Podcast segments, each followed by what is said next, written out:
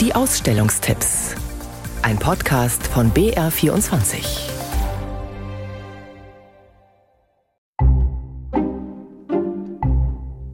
105. So viele Treffer erhält, wer beim Belz Verlag nach Büchern und Sachen von Axel Scheffler schaut.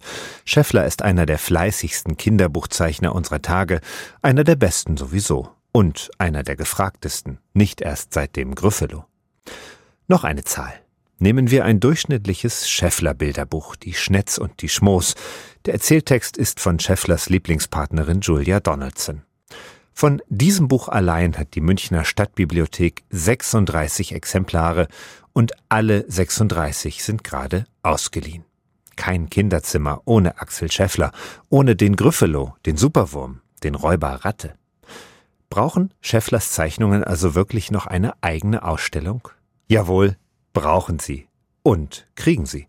Die internationale Kinder- und Jugendbibliothek in der Münchner Blutenburg gibt noch bis Mitte März Einblicke ins Schefflersche Schaffen, zeigt etwa den Grüffalo und die anderen kaum furchteinflößenden, aber furchterregend sympathischen Monster. Mein Stil ist wahrscheinlich so, dass ich das vielleicht gar nicht wirklich furchterregend zeichnen kann, sondern es ist ja irgendwie ein humoristischer, ein bisschen karikierender Stil.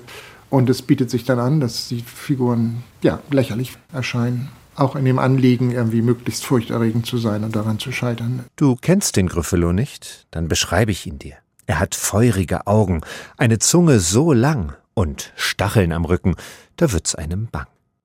So bang, aber dann eben doch nicht. Würde der Gryffalo Kindern wirklich Angst machen, er wäre kaum zum Welterfolg geworden und zur besten Bestätigung für Schefflers Stil und seine leuchtenden Farben. Ich habe mir einfach meine Technik selber erarbeitet. Es ist nicht irgendwas, was ich irgendwie in der Kunstschule gelernt habe, sondern habe das selber ausprobiert, mit diesen Wasserfarben und den zusätzlichen Buntstiften die Farben stark und ja, leuchtend zu machen.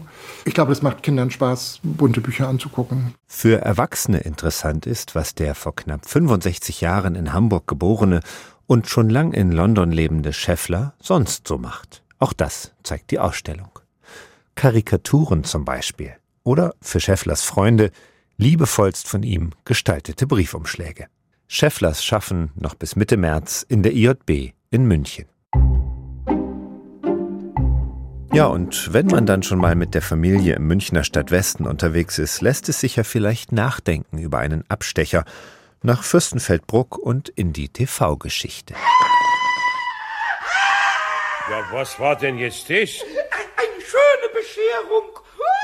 Ja, ich werd verrückt. Da klebt ja was Rotes an meinem Leimtopf.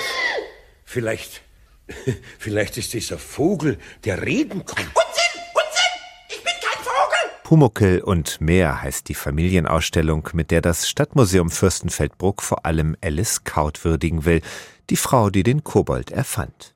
Dass dabei auch der Kobold selbst gefeiert wird, versteht sich. Pünktlich zu seinem 60. übrigens.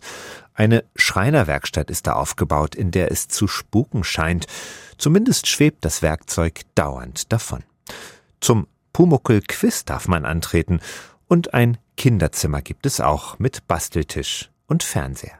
Pumuckel und mehr im Stadtmuseum Fürstenfeldbruck und bis 4. Juni.